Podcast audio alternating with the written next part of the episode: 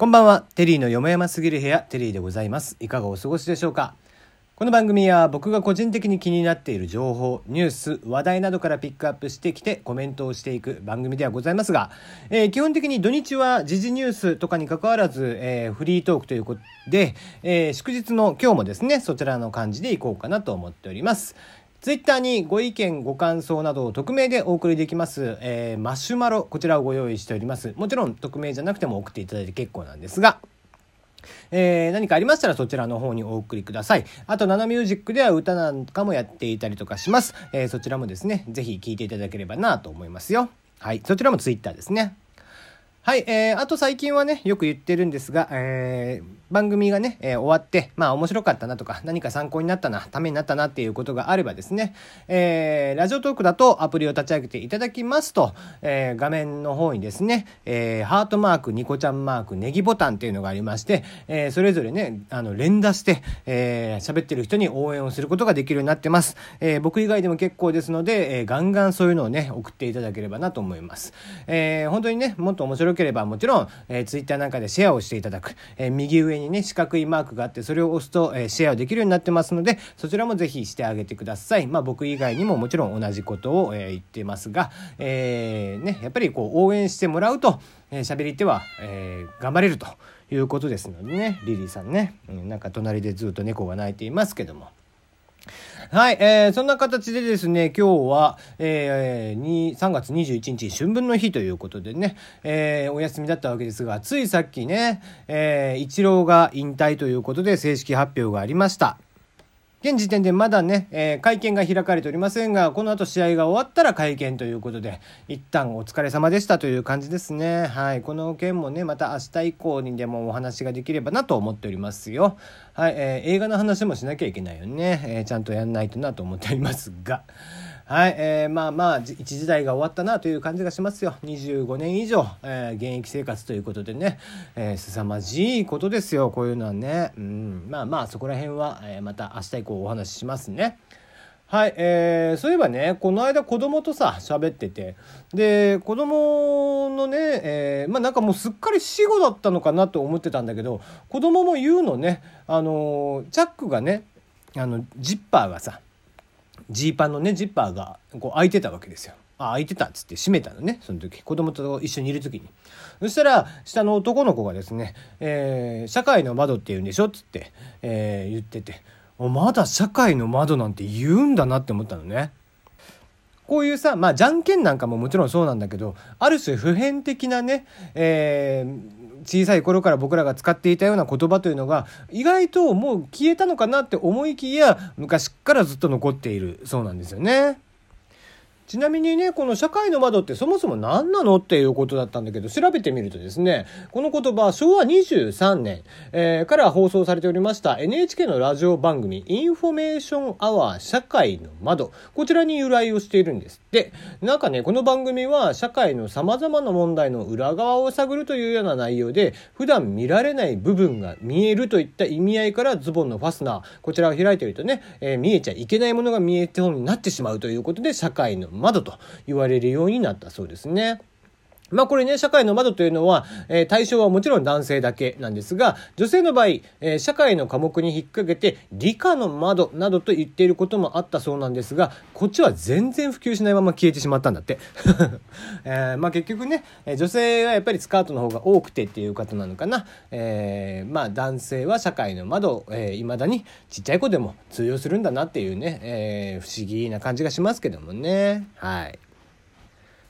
で、話変わりまして、今週というかね、えーまあ、えー今週のニュースでしたけども、あのースーパー戦隊ものがあるじゃん。あの中でね、えー1月までやっていました、えー怪盗戦隊、ルパンレンジャー VS 警察戦隊パトレンジャー。こちらがね、えースーパー戦隊ものとして、なんと初めて、えーギャラクシー賞を、えもらったということなんですよね。こちらはね、なんか三谷幸喜さんとかもね、朝日新聞のコラムで、えー息子に勧められて付き合いで見ていたのだが、今は親子ともどもいやむしろ僕の方が夢中になって見ているというね、えー、シナリオを称賛するコメントを載せていたということなんですって。まあだまあ、若干ね売り上げ自体はそうでもなかったっていうね、えー、ことなんですけども、まあ、ただね、えー、非常にその人間ドラマ的なものが、えー、描かれていて高年齢、まあ、我々の世代とか親世代とかにも非常に人気があったということなんですってね。うん、でまあそんなねギャラクシー賞を取ったスーパー戦隊というね、えー、シリーズまあだから一番最初はゴレンジャーからね始まる。1975年から始まってるんだけどこれねもともと原作は石森章太郎仮面ライダーとかを書いた石森章太郎先生と同じなんですけどもね、うん、で、えー、まあゴレンジャージャッカー電撃隊バトルフィーバー J デンジマンサンバルカンゴーグル5ねあたりですよ、えー、僕はもうこのデンジマンぐらいからちょっと覚えてはいますけどもね。まあもちろん再放送で見てたのかな、えー、っていうことなんですが。でねまあその中にまああのゴーカイジャーっていうのがあるんですよ。これがゴーカイジャーが作品としては第35作目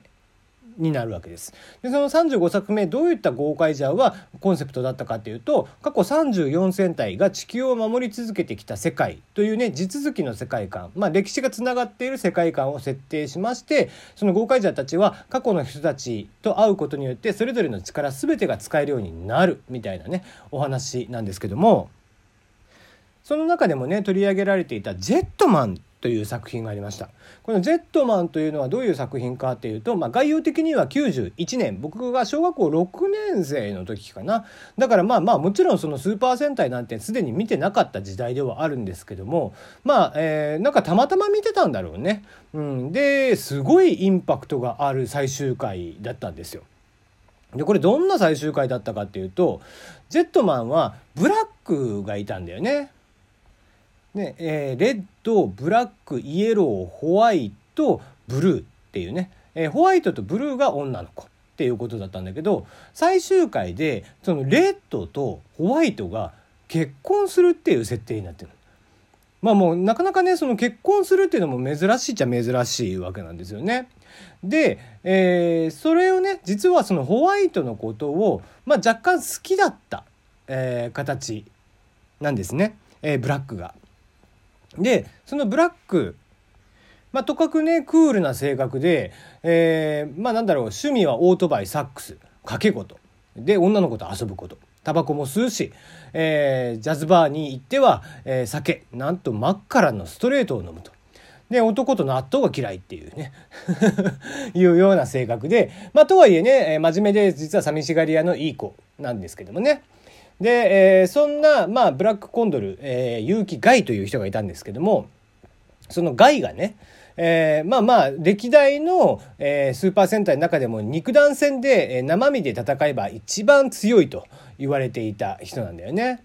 で、そんなガイはもともとその、えー、ブラックはもともとホワイトのことを好きだったんだけど、まあ残念ながらね、行き違いにより破局をして、結果そのレッドと、えー、まあ、ホワイトが結婚することになるんだけどもそのね最終回でどういう形になっていくかっていうとその、えー、まあ、最終ラスボスとの戦いから3年後そのレッドとホワイトの結婚式当日なんですよ。なんかまああの最初はねそのお祝いをするためにつって花屋さんで花束を購入するんですけどもその時にたまたま出くわしてしまったひったくりその男を追跡して、まあ、盗まれたバッグを取り戻してあげるのね。そしたらなんと、その逆上したひったくりが、ブラックのお腹をボンって刺すで、まあまあ、とはいえ、それでも力を振り絞って、結婚式場に足を運んで、えー、お二人を祝福して、まあ、幸せに満ちた二人の姿を見て、あ、よかったっつって満足した後、ベンチでね、タバコを一服した後に力尽きて倒れるっていうね。いや、今の今まで怪人とモンスターと散々戦ってきていた人たち。まあね、もちろん変身はしていましたよ。でも生身の状態でね、その戦闘員、部下たちとは戦ってたりとかしてるわけじゃん。そんな人間離れした人たちが、えー、主人公だったにもかかわらず、なんとなんと、ただの通り魔に刺されて死ぬっていうね。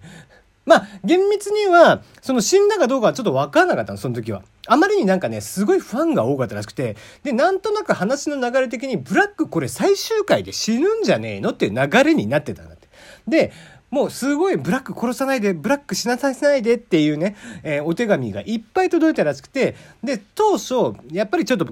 死ぬっていう設定にしてたんだけど、脚本変えて、生き返らす、まあ生きているっていう風にしようかってなったらしいんだけど、結果的に、まあまあでも決まっていることだしって言って、えー、一応死んだ風に、刺されて倒れた風に見せるだけ見せといて、死んだかどうかはわからないっていう状況にしたの。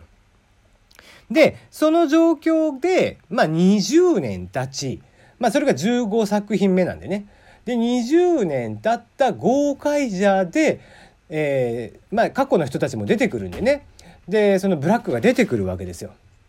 で、えー、ゴーカイジャーはそれぞれの過去の人たちから直接その、まあ、受け渡しを力を受け渡してもらわなきゃいけないんだけど他の連中には関わるなってブラックが突然出てくる。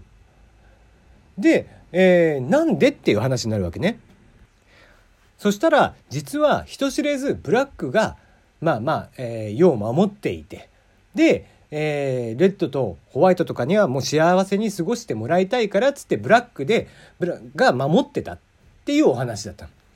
でよくよく全部の話が終わってから聞くとどうやらブラックは他の人には見えてない。普通の人間には見えてなかったんて。